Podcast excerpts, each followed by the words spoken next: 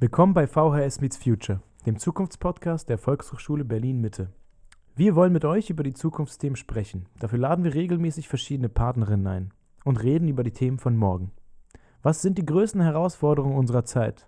Und wie sieht euer Berlin von morgen aus? Uns interessiert, was die Volkshochschule als wichtigster Träger und Anbieter von Bildung tun kann, um fit für die Zukunft und eine inspirierende Bildungseinrichtung von morgen zu werden. Schreibt uns gerne bei Twitter oder Instagram oder direkt an vhs-future at gmail.com. In unserer dritten Folge sprechen wir mit Anna Bödecker und Matthias Stache über Utopien und Dystopien, Fake News und Hate Speech und darüber, wie eine gelungene digitale Kommunikation aussehen kann. Wie kann die Volkshochschule noch mehr zu einem Ort werden, an dem Menschen aus verschiedenen Generationen und Hintergründen zusammenkommen, um sich über Zukunft auszutauschen? All das und mehr in der dritten Folge von VHS Meets Future. Somit heißen wir unsere heutigen Gesprächspartner herzlich willkommen. Hallo. Hallo. Hi. Hi. Wollt ihr euch kurz vorstellen? Wer seid ihr? Was macht ihr? Ja, sehr gerne. Ähm, mein Name ist Matthias Stache, ich bin 30 Jahre alt und äh, studiere zurzeit Zukunftsforschung an der Freien Universität Berlin. Ähm, vielen Dank erstmal für die Einladung auf jeden Fall. Wir freuen uns sehr, dass wir hier sein dürfen und so ein bisschen aus dem Nähkästchen plaudern. Ähm, was mache ich? Ich studiere natürlich vorrangig. Ähm, übrigens eine der besten Entscheidungen, mit fast 30 nochmal anzufangen zu studieren, kann ich jedem empfehlen. Weiterbildung und Bildung ist das Beste, was man machen kann ähm, und arbeite nebenbei in einer sehr großen äh, Unternehmensberatung ähm, als Werkstudent und äh, habe oder habe dadurch eben sehr viel Übersicht ähm, zu vielen Themen, die gerade relevant sind und ähm, interessiere mich natürlich auch für, für Transformation und äh, wie wollen wir eigentlich morgen leben. Cool, danke. Ähm, ich bin Anna Bödecker. Ähm, ich mache das Studium zusammen mit Matthias. Wir sind im gleichen Studiengang und ähm, kann das auch bestätigen. Es war auch eine sehr gute Entscheidung, sozusagen ähm, deswegen, weil ich ähm, seit sieben Jahren schon in der Wirtschaft arbeite und ähm, bin da jetzt gerade freiberufliche Projektmanagerin für so Digitalprojekte. Würde zum Beispiel mit Entwicklern zusammen ähm, Apps bauen, in denen man Tickets kaufen kann für ÖPNV oder würde zum Beispiel ähm, Unternehmen begleiten, ähm, wie sie größere digitale Projekte innerhalb ihrer Organisation ähm, umsetzen und ähm, ja, begleiten können. Und ähm, ich, als Projektmanager würde man dabei quasi die Kommunikation im Team zum Kunden hin, aber genauso auch dann zu den Endkunden begleiten. Ähm, und dafür bin ich sozusagen Managerin. Und ähm, nach sieben Jahren darin ähm, war es für mich nochmal total super, ähm, dieses Studium anzufangen, weil es natürlich ein schöner Input ist. Und ähm, aus der Wirtschaft heraus denkt man ja häufig eher so in drei bis fünf Jahren.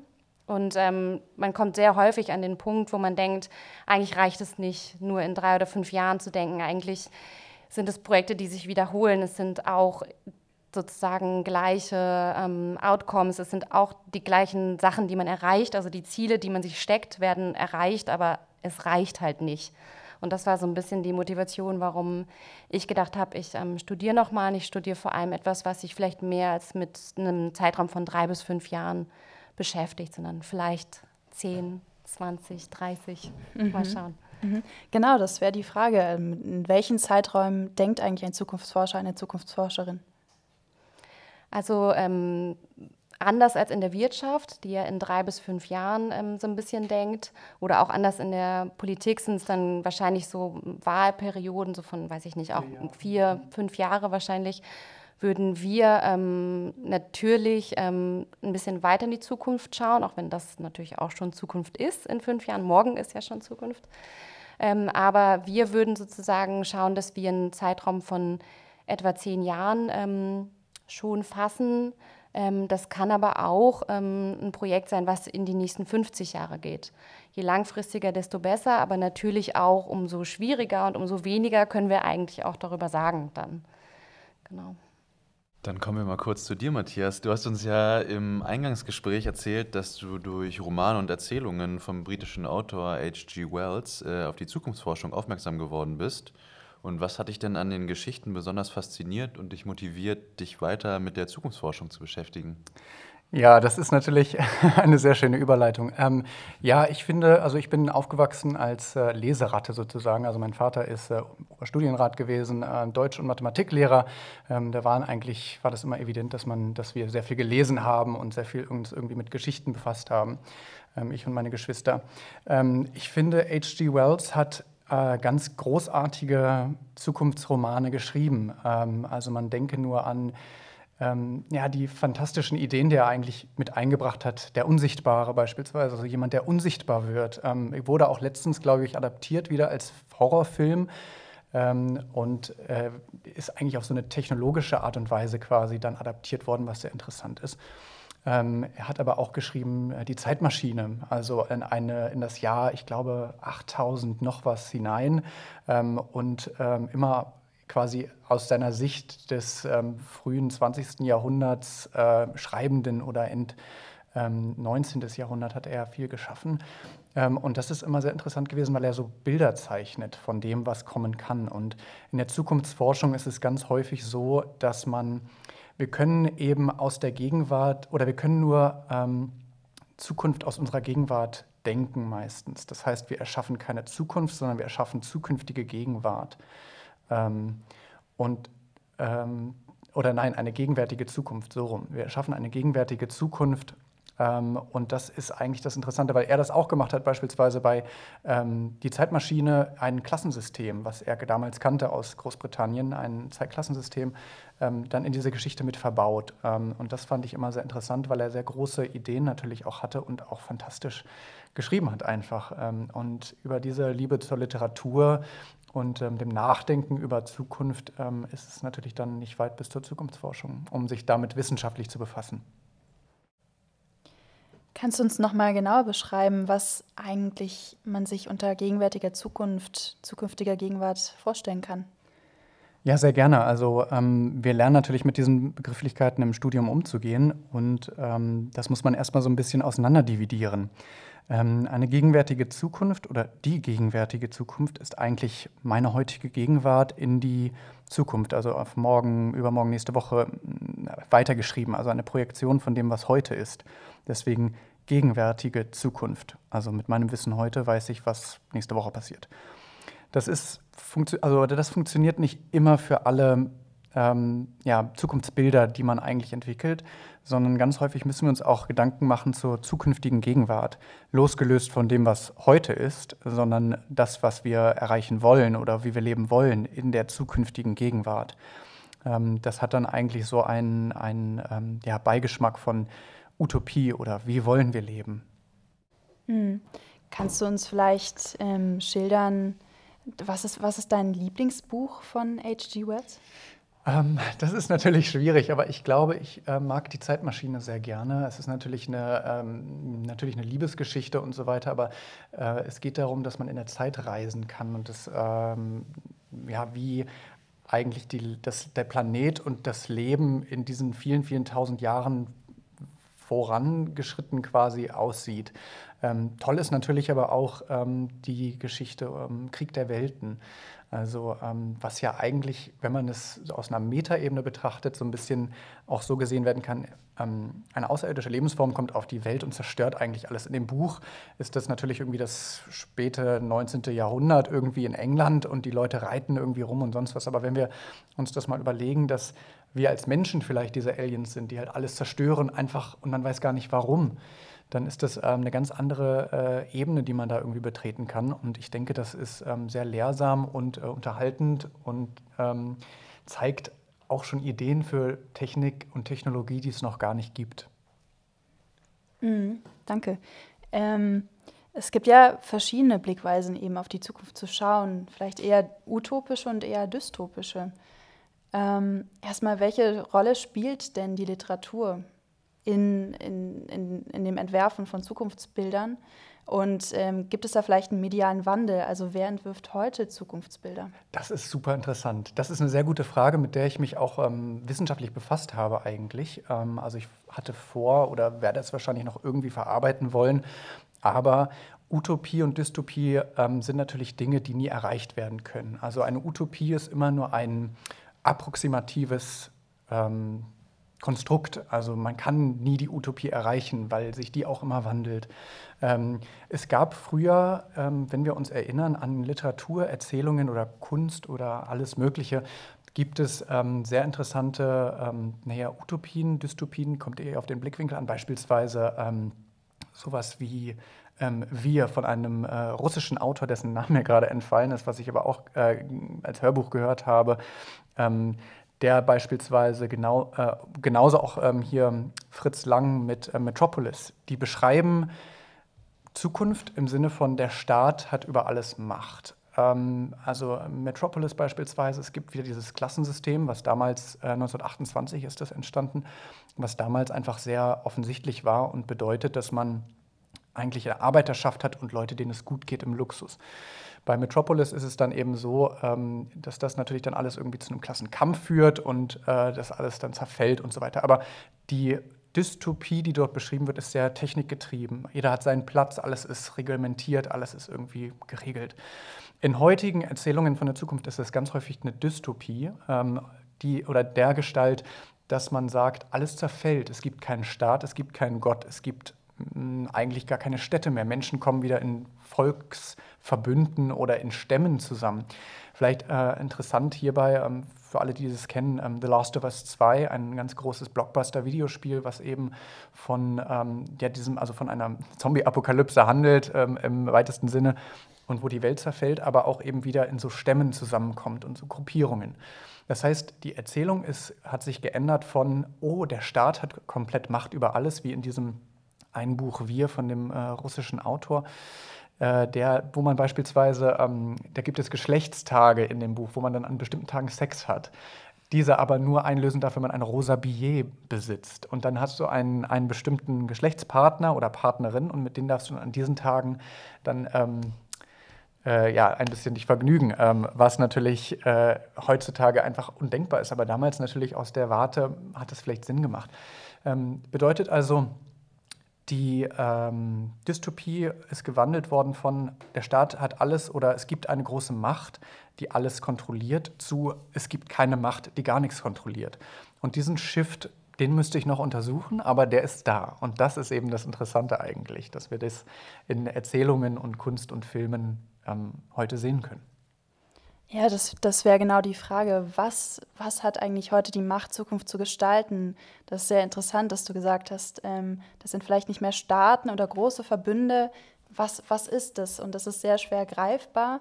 Ähm, eins würde ich ansprechen, was ist mit Technik, Technologie? Das hat ja seit jeher zu Spaltungen geführt von den Menschen, die Fortschrittsglauben damit verbunden haben, hin zu den Menschen, die Technik verteufeln und ablehnen. Ähm, wo, wo steht die Technik da? Ist sie, ist sie zukunftstreibend und welche Rolle nimmt sie heute ein? Also ich glaube, auch das ist eine sehr schwere Frage, weil es so ein bisschen darauf ankommt, wen man fragt. Ähm, also zum Beispiel ähm, kennen wir alle ähm, Dystopien von Robotern, die äh, unsere Welt beherrschen, die unsere Welt zerstören. Wir kennen Menschen, die in den Medien behaupten, Roboter würden uns die Jobs wegnehmen und wir hätten dann nichts mehr zu tun.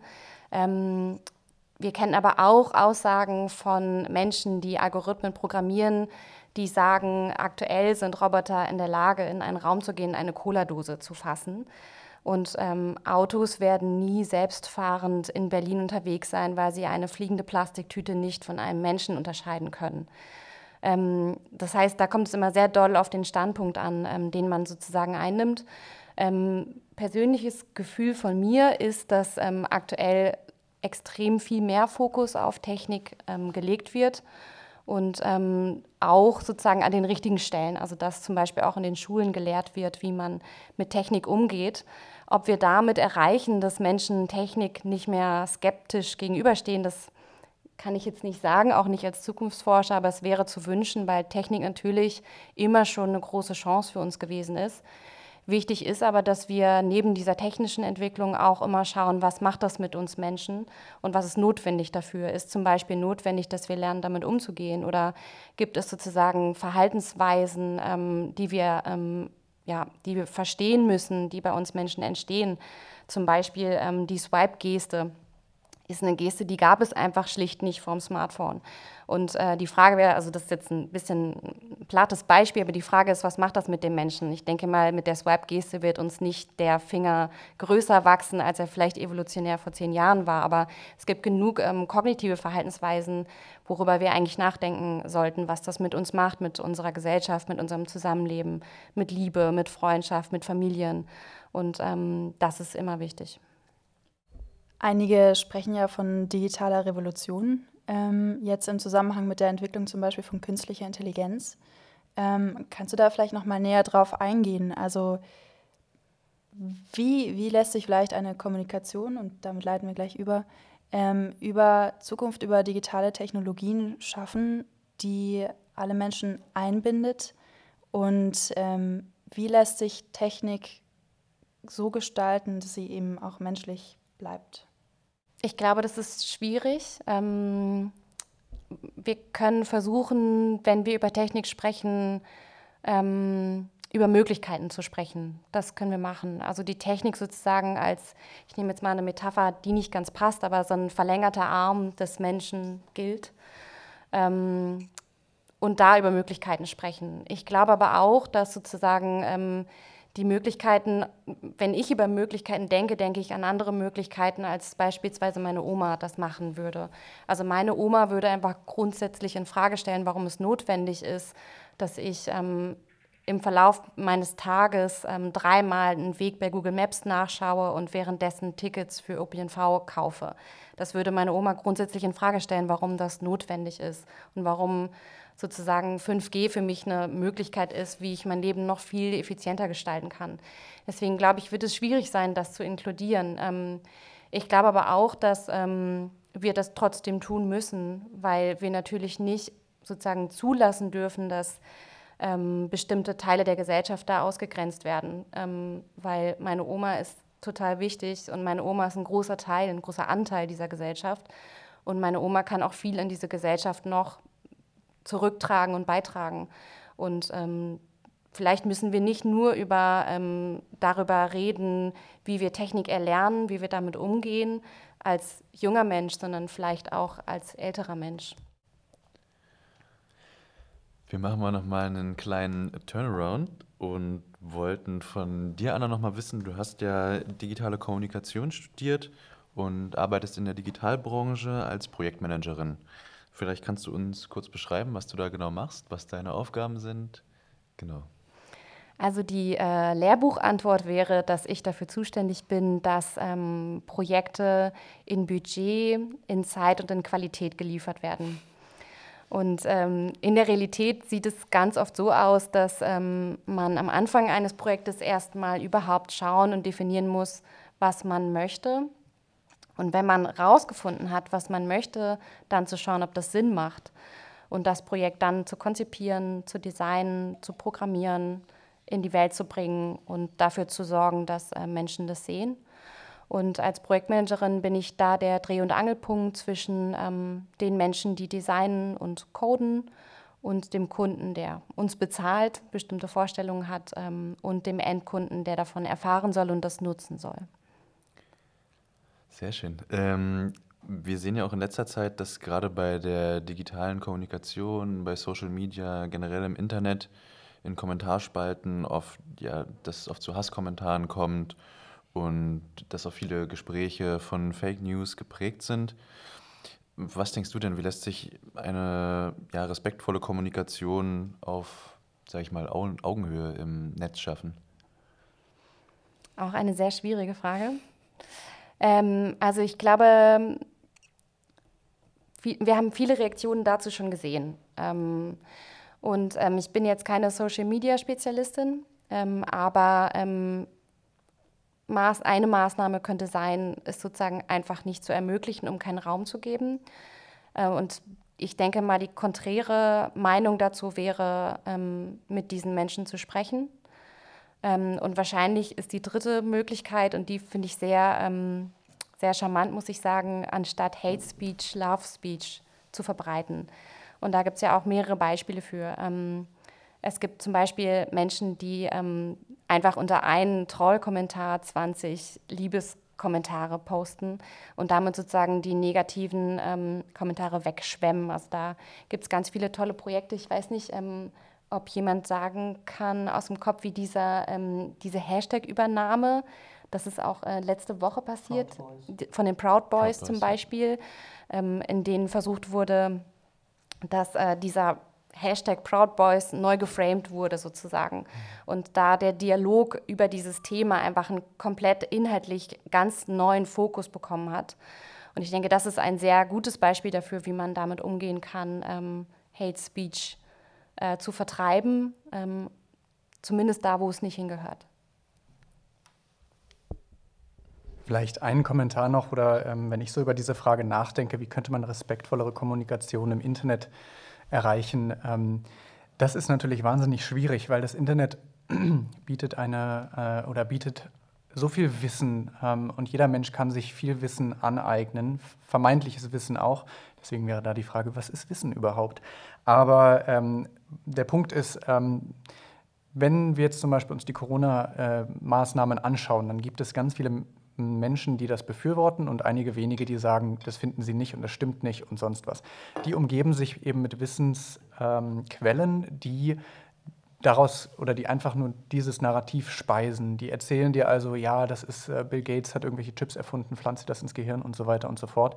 Ähm, das heißt, die konstruieren ihre eigene Realität, ähm, womit wir auch beim Konstruktivismus wären, was ein ganz großer Anteil unseres Studiums ist. Denn da geht es eben ganz viel darum, was konstruiert jeder Mensch für sich alleine an, an einer Welt, an Realität. Was ist Realität eigentlich und was können wir mit Realität morgen machen?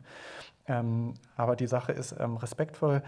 Äh, respektvolle Kommunikation im Internet, glaube ich, erreicht man damit, dass man ähm, Experten und Expertinnen ähm, ihre Arbeit machen lässt und nicht den Anspruch hat, selber Recht zu haben, obwohl ich keine Ahnung oder vermeintlich ähm, naja, unwissenschaftliche Ahnung von äh, vielen, vielen Dingen habe ähm, und dann denke, ich könnte besser beurteilen, ob eine Maske hilft oder nicht, als jemand, der Infektionsmediziner ist.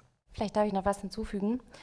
Ähm, vor allem, und das geht auch ein bisschen auf das ein, was Matthias gerade sagte, vor allem dürfen wir auch nicht großen Wirtschaftsunternehmen das Feld überlassen, was eigentlich sozusagen frei und demokratisch sein soll. Also konkret wäre es zum Beispiel so, ähm, dass man eigentlich hinterfragen muss, wie die Logiken funktionieren hinter diesen ähm, Plattformen zum Beispiel.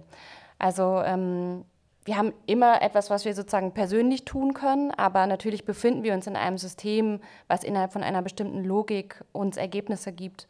Und eigentlich richtig ähm, wäre es zu schauen, was sind das für Logiken und diese Logiken dürften nicht von einzelnen Playern mit wirtschaftlichem Interesse entschieden werden, sondern zum Beispiel von Menschen, die das im Großen und Ganzen betrachten.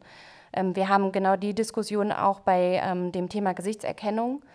Ähm, bei dem Thema Gesichtserkennung werden Algorithmen gefüttert mit Google-Datenbanken oder mit generell Bilddatenbanken, die frei zur Verfügung stehen, die aber nicht rassismusfrei sind. Und ähm, damit speisen wir sozusagen ein System, was über etwas in der Zukunft entscheiden soll, ähm, mit Ansichten, die politisch nicht korrekt sind und ähm, auch nicht, also nicht nur politisch inkorrekt, sondern veraltet und politisch inkorrekt sind. Und da muss es eigentlich eine Verantwortlichkeit geben, die außerhalb der Wirtschaft liegt, die nämlich ohne wirtschaftliches Interesse da ja, Demokratie schafft und Gleichberechtigung schafft. Wo siehst du die? Also wo würdest du das, wo würdest du das sehen? Wie, wie kann man sozusagen das Monopol ähm, an wirtschaftlichen Unternehmen aufbrechen? Ähm, ist, das, ist das eine politische Aufgabe? Ist das eine Aufgabe der Gesellschaft? Ich denke, das ist eine Aufgabe, die nur alle zusammen tun können, auf jeden Fall. Ähm, weil im Ende die Politik hat genauso Anteil daran, so wie die Gesellschaft, wie jeder Mensch von uns und wie im Ende natürlich auch die Wirtschaft. Also es ist nichts, wo wir wieder einer anderen Position eine Monopolstellung geben sollten, sondern es ist etwas, ähm, was man im besten Falle kollaborativ zwischen all den wichtigen Mächten entscheiden sollte. Wie das aber konkret aussieht, ähm, das ist schwer. Da, ich habe da auch kein Projektbeispiel für, muss ich sagen, wo ich, ähm, was ich jetzt anführen könnte, wo solche Sachen quasi gemeinschaftlich entschieden werden. Ich glaube, der erste Schritt, der es passiert, dass an vielen Stellen überhaupt erstmal transparent gemacht wird, dass da eine Logik herrscht, ähm, in der wir uns befinden, ähm, die Sachen für uns entscheidet, ohne dass wir das wissen. Und dieser Schritt ist ähm, ganz oft dann auch in den Medien, der ist auch ganz oft im Journalismus ähm, da. Und ähm, ja, was jetzt der nächste konsequente Schritt ist, ähm, ich denke, das ist eine Sache, wo wir jemanden finden müssen, der das vorantreibt. Und das ist ganz oft die Gesellschaft, die den Druck ausübt auf die Politik. Und die Politik sagt, ich kann die Wirtschaft aber nicht regulieren, weil ich brauche die Wirtschaft. Wir brauchen alle die Wirtschaft. Und ähm, da müsste man jetzt quasi eine kollaborative Form finden, ähm, das zu entscheiden. Mhm. Das geht ja dann in die Richtung, wie schafft man einen wirklich gesamtgesellschaftlichen Dialog über Zukunft, über digitale Medien. Und ähm, glaubt ihr, es kann so etwas wie einen gesellschaftlichen Konsens geben darüber, wie wir Zukunft gestalten wollen? Also ich glaube, ähm, das ist wahnsinnig schwierig, ähm, einen mit den vielen Meinungen, die es gibt, äh, in einen Konsens übereinzukommen. Ähm, es geht, müsste dann aber danach gehen, ähm, was für die Allgemeinheit oder für die Mehrzahl der Menschen am besten ist. Ähm, es wird immer Menschen geben, die zu den oberen 5% gehören, äh, beispielsweise, die gegen gewisse steuerliche Veränderungen oder auch Abgaben und so weiter immer dagegen sind. Ähm, deren Meinung zählt auch, aber dann muss man darauf gucken, was eben für die Mehrheit der Gesellschaft besser ist. Ähm, und wenn das bedeutet, dass beispielsweise ein Alphabet oder ein Amazon ordentlich besteuert wird in Deutschland, dann ist das so und dann sollte da auch die Politik eben äh, gewisse Schritte einleiten, um das so durchzuziehen. Ähm, vielleicht auch gerade noch zu der Frage, ähm, wie man solche äh, naja, großen Konzerne irgendwie vielleicht ähm, aufbrechen kann.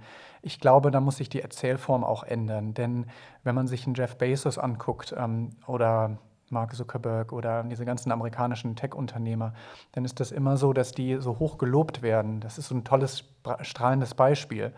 Wenn man aber dann schaut, was die eigentlich an Umweltverschmutzung, an schlechten Arbeitsbedingungen, an, naja, an, an ja, schlechten Dingen, sage ich mal, die so als ähm, normativ schlecht angesehen werden, irgendwie äh, verursachen, dann ist das nicht mehr ganz so toll, wie man das eigentlich denkt. Aber alle wollen sein wie Jeff Bezos. Und das ist irgendwie das Schwierige daran. Ähm, also, wie gesagt, also Steuern ähm, nicht zu zahlen, die Menschen schlecht zu behandeln, ähm, unter Mindestlohn zu bleiben. Also diese ganzen Dinge, die einfach falsch laufen, die sollte man vielleicht auch mal beachten und nicht immer nur sagen, oh, das ist ein tolles Unternehmen, die, das ist das Wertvollste, was es gibt. Also vielleicht nochmal genau zu dem Thema, was da Technologie beitragen kann. Ähm, was Technologie ja gut kann, ist extrem viele Daten an einen Punkt bringen und konsolidieren und darstellen. Und ich glaube, eine gesamtgesellschaftliche Kommunikation über ein Thema ähm, kann durch Technologie sehr viel einfacher werden. Und auch die demokratische Entscheidung darüber kann sehr viel einfacher werden.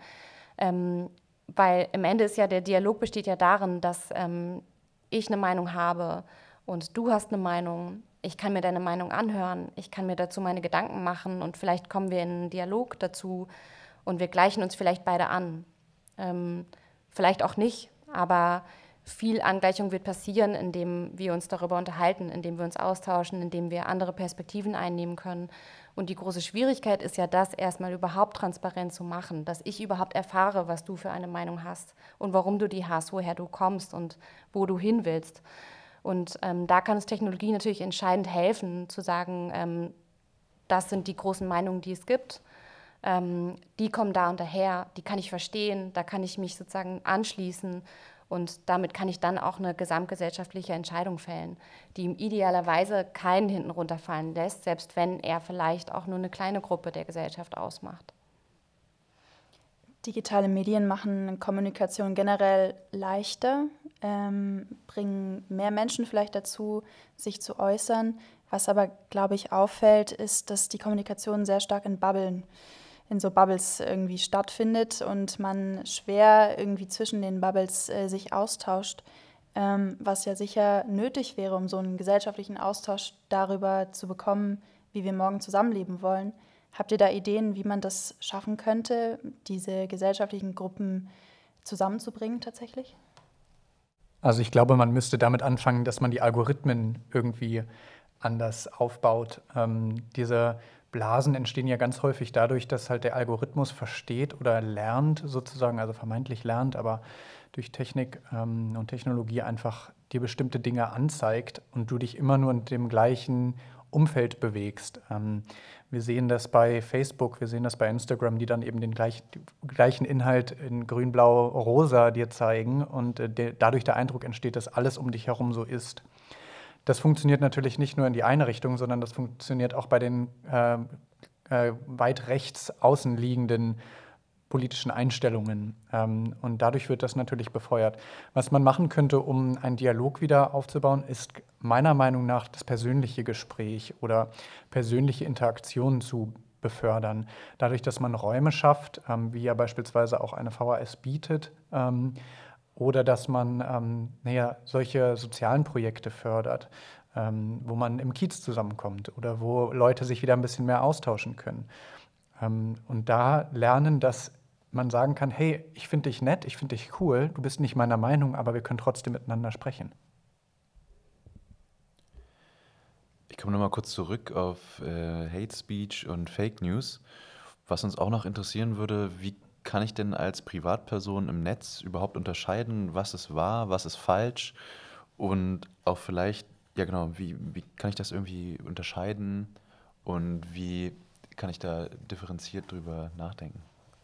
Das ist eigentlich gar nicht so schwer, ähm, weil ich kann mir immer die Quelle anschauen. Ich kann mir immer anschauen, ähm, wer etwas geschrieben hat. Ich kann mir immer anschauen, in welchem Medium das veröffentlicht wurde.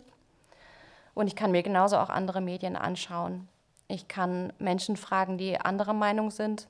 Das heißt, sich differenziert über Sachen zu informieren. Ähm, dazu gibt es, glaube ich, genug Informationen. Die Schwierigkeit oder die Hürde ähm, ist wahrscheinlich eher, dass wir unendlich viel lesen können. Natürlich viel lieber das lesen, was wir verstehen und was wir auch so meinen. Ähm, aber das sozusagen zu differenzieren, da, da liegt die Verantwortung bei jedem selbst. Auch wenn es natürlich jetzt schon auch so ist, dass die ähm, Plattformen verpflichtet werden, das auch zum Teil sozusagen zu labeln. Aber auch hier ist die Frage, ähm, wer das halt entscheidet. Ähm, und die sichere Variante ist auf jeden Fall immer selber nochmal zu schauen, was für ein Medium ist das. Ähm, Gibt es vielleicht noch ein anderes, was ich mir anschauen könnte? Wenn wir das jetzt nochmal vielleicht so ein bisschen zusammentragen, also es kommt, es kommt auf Austausch an, ähm, vielleicht darauf auch die Debatte so auf die lokale Ebene zu holen, in den Kiez, sich verschiedene Gruppen austauschen zu lassen, vielleicht auch die eigene Position zu, zu hinterdenken. Ähm, wenn ihr das auf die Volkshochschule übertragen wollt. Ähm, alles, was wir jetzt zu digitaler Kommunikation über, oder auch zum Sprechen über die Zukunft gesagt haben. Ähm, was bräuchte es denn, um die Volkshochschule zur Bildungseinrichtung der Zukunft zu machen? Also ich finde, dass, ähm, wie ja eingangs schon erwähnt bei, meinem, bei meiner Vorstellung, dass Bildung immer ein ganz großer Anteil sein muss im, im Leben. Ähm, das ist in den letzten Jahren sehr viel aufgekommen unter dem Begriff lebenslanges Lernen, was ähm, eigentlich wichtiger denn je ist, denn die Welt verändert sich so schnell und so rapide, dass man eigentlich Training braucht in vielerlei Hinsicht. Ähm, für die VHS würde ich ähm, mir vorstellen, dass es ein Ort werden kann, wo man eben ähm, ja, zusammenkommt mit verschiedenen Menschen und über beispielsweise gemeinsame Hobbys oder gemeinsame Kurse dann doch auch den Zugang zueinander findet. Ähm, Hate Speech und Fake News und so weiter und so fort entstehen ganz häufig durch Othering, also durch wir sind die und das sind die anderen. Ähm, ich glaube, wenn man da eine Begegnungsstätte schafft, ähm, jetzt im menschlichen Sinne, dann ist da sehr viel getan mit. Bildungsmäßig ähm, würde ich sagen, ist es wichtig, dass man ähm, Medienkompetenz und Medienresilienz lernt. Ähm, wie man, wir haben ja vorhin darüber geredet, wie ähm, Instagram oder was eben so Hate Speech ausmacht. Ähm, das macht natürlich ganz viel mit Menschen, die dessen ähm, ausgesetzt sind, Mobbing-Opfern und so weiter.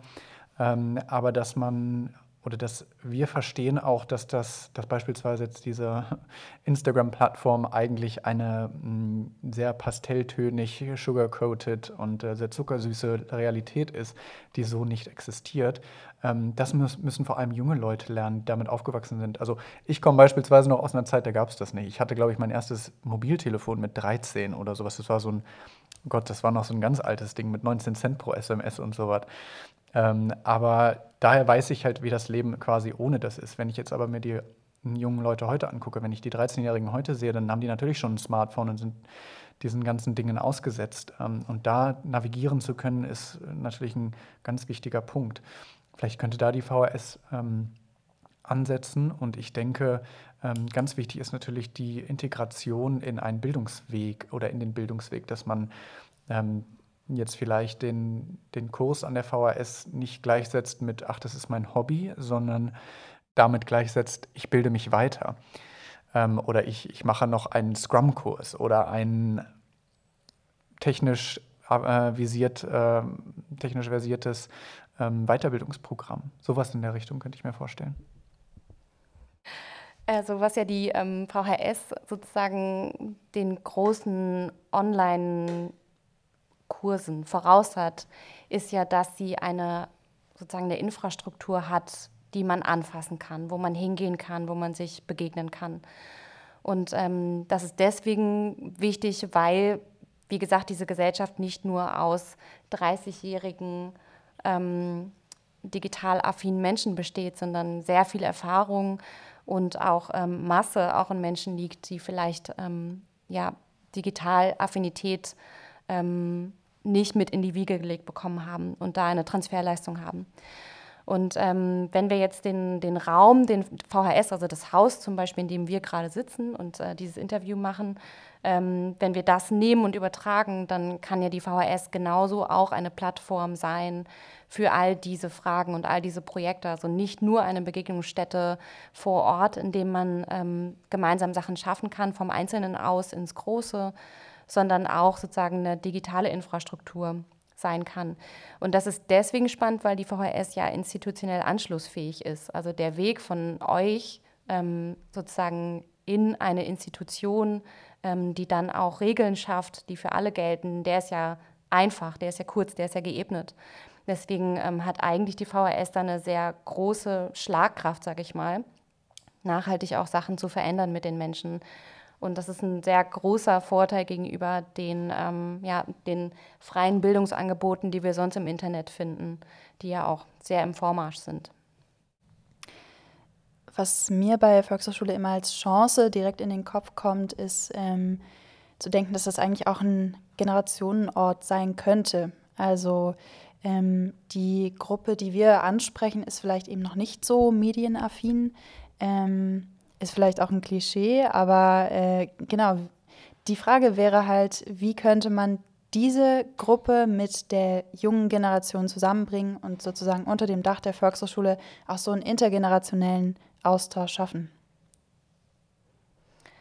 Ähm, meine persönliche Meinung ist, dass ihr dazu eigentlich die Hälfte schon habt, weil ihr habt einen Raum, also einen physischen Raum, in dem das überhaupt erstmal möglich ist. Das ist ein großer Vorteil gegenüber sozusagen anderen Bildungsstätten oder anderen Optionen, die wir alle haben, um uns Bildung und Wissen zu holen.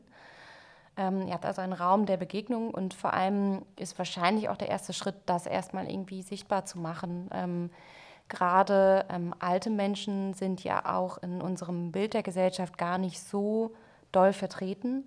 Wenn wir ähm, in die Werbung gucken, wenn wir ähm, ach, vielleicht auch einfach in unseren Feed gucken, in die Nachrichten gucken, dann sind ältere Menschen vielleicht noch Präsidenten der USA. Aber ältere Menschen sind nicht ähm, bei uns vertreten als ähm, Menschen, denen wir begegnen, mit denen wir zusammen lernen, mit denen wir zusammen schaffen, kreieren. Und das ist natürlich ein Raum, der bei euch da sein kann. Und ähm, dieses Sichtbarmachen ähm, von den unterschiedlichen Generationen, die da sind und was sie zusammen alles erreichen und machen können, ist wahrscheinlich der erste, könnte ein erster Schritt sein an der Stelle. Woher kommt es, dass wir Zukunft eigentlich mit der jungen Generation verbinden? Und ähm, wäre es nicht wichtig, Erkenntnisse aus älteren Generationen mitzunehmen? Ich glaube, dass das meistens der Fall ist, weil man eben sagt, wenn ich jetzt 60, 70 bin, dann habe ich nicht mehr so viel Lebenszeit wie jemand, der jetzt 20 ist, was ja höchstwahrscheinlich auch der Fall ist. Ähm, dementsprechend spricht man älteren Menschen ein Mitspracherecht ab. Ähm, und häufiger ähm, oder häufig ist es meines Erachtens nach auch so, dass ältere Menschen ähm, dann auch unterstellt wird, sie seien verfahren oder festgefahren in ihren ähm, Verhaltensmustern, in ihren Denkweisen und so weiter und so fort. Das wird, wie Anna ja auch gerade gesagt hat, ganz häufig ähm, auch erzählt, sage ich mal, in den Medien, die ja übrigens immer von Menschen gemacht wird. Also die Menschen bei diesen Medienhäusern entscheiden, dass sie diese Geschichten so erzählen. Und ähm, dass, die, äh, dass das halt eben immer sich wiederholt. Ähm, jüngere und ältere Menschen haben eigentlich alle den gleichen Anteil an der Zukunft, weil Zukunft beginnt schon heute Abend oder morgen. Und äh, ich glaube, da hat jeder einen Anteil daran, das so zu gestalten, dass es hoffentlich ein besseres heute Abend oder morgen wird. Ähm, wenn wir an Zukunft denken, dann denken wir auch an Innovation. Dann denken wir daran, dass sich ganz viele Dinge ändern. Hoffentlich denken wir daran, dass es sich irgendwie verbessert. Wenn wir an Innovation denken, dann denken wir automatisch ähm, an Startups, wir denken an Innovation Hubs, wir denken an junge Menschen, die digital Nomaden sind und auf der ganzen Welt sitzend Code für irgendein ähm, Produkt machen, was unsere Welt verbessert. Wenn wir also an Zukunft denken und an Innovation denken, dann denken wir an Wettbewerb, wir denken an Wachstum, wir denken an Neues.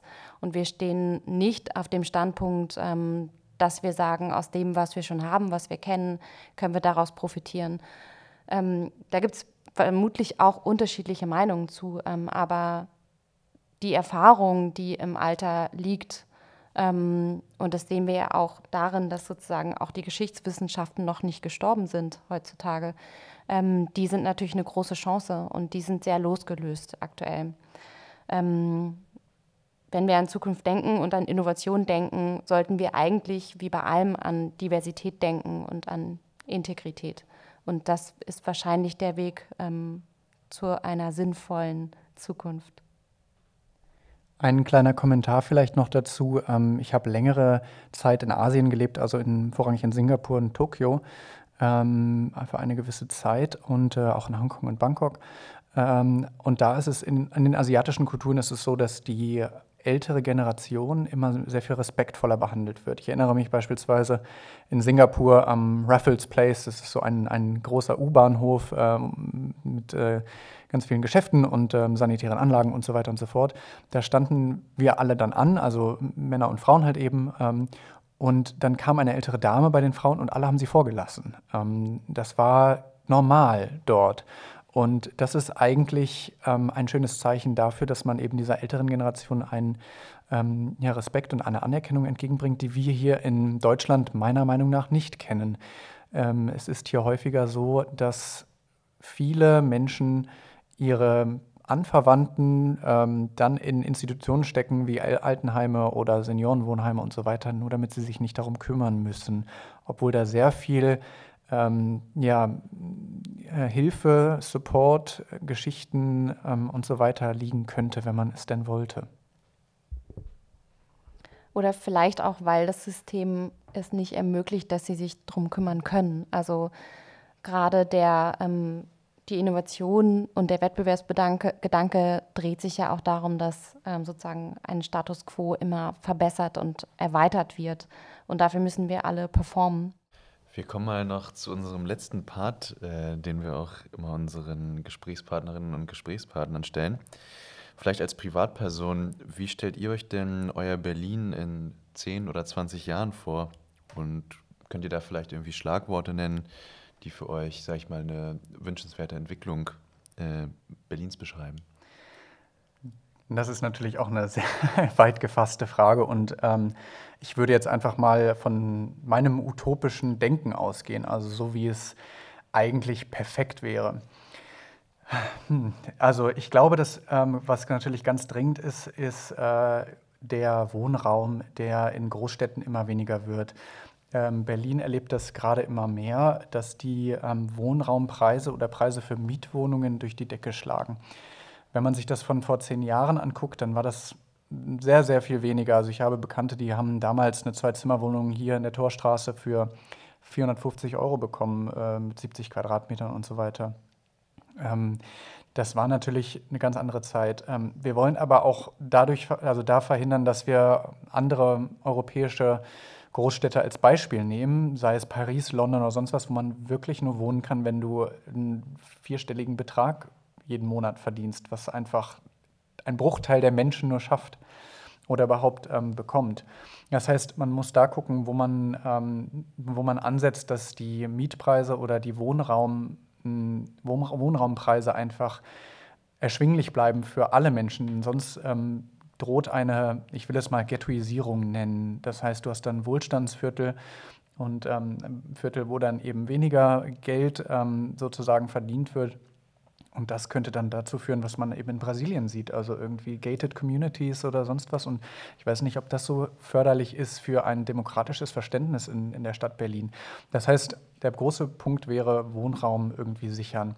Ich glaube des Weiteren, dass es ganz toll wäre, wenn man ähm, wie in den 70ern autofreie Sonntage einführt. Ähm, ich meine, man kann überall in Berlin hinkommen ohne Auto. Ähm, es dauert vielleicht ein bisschen länger, aber es ist sehr viel ähm, komfortabler. Man muss keinen Parkplatz suchen und es ist besser für die Umwelt. Das heißt, äh, ja, diese ganzen Straßen und Parkplätze. Also ich meine, wir müssen ja wirklich nur aus dem Fenster gucken ähm, und dann sehen, die Straßen sind so breit, das könnte man, wenn man das reduzieren würde, könnte man nutzen als, als äh, Wohnräume, als ähm, Produktionsstätten für ähm, oder als Verkaufsräume Gewerbe, für Gewerbetreibende und so weiter. Das heißt, so viel Platz in diesem doch begrenzten Berlin, was ja dann doch auch seine Stadtgrenzen hat, ähm, ist dann eben doch, äh, also wird dann nutzbarer für, für, für, den, für den Berliner und die Berlinerin. Ähm, und das ist, glaube ich, eine ganz äh, wichtige Sache noch, dass wir uns überlegen, wie wollen wir den Platz, den wir haben, nutzen. Ähm, wie wollen wir auch mit Parkanlagen umgehen? Wie, äh, ist, wie grün soll die Stadt werden und bleiben? Und ähm, ja, wie, äh, wie viele Office-Gebäude wollen wir noch hochziehen beispielsweise? Also ähm, muss es wirklich sein, dass wir so viele äh, Bürotürme haben oder geht nicht eigentlich auch Homeoffice oder irgendwie so Shared Spaces? Ähm, genau, also das sind so die Dinge, die mir jetzt gerade spontan einfallen. Ich würde mich da bei ganz vielen Punkten anschließen.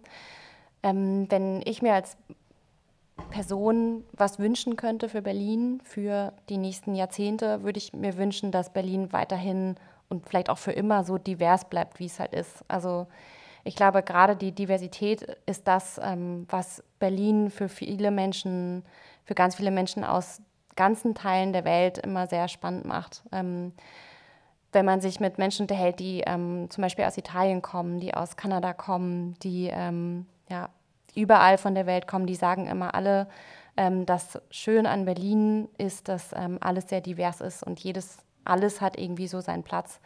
Und da würde ich mich Matthias anschließen mit dem Raum. Ähm, also alles hat seinen Platz sozusagen darin, was wir akzeptieren ähm, und alles hat seinen Platz im Sinne von, es hat Raum zu sein. Ähm, also physischen Raum zu sein.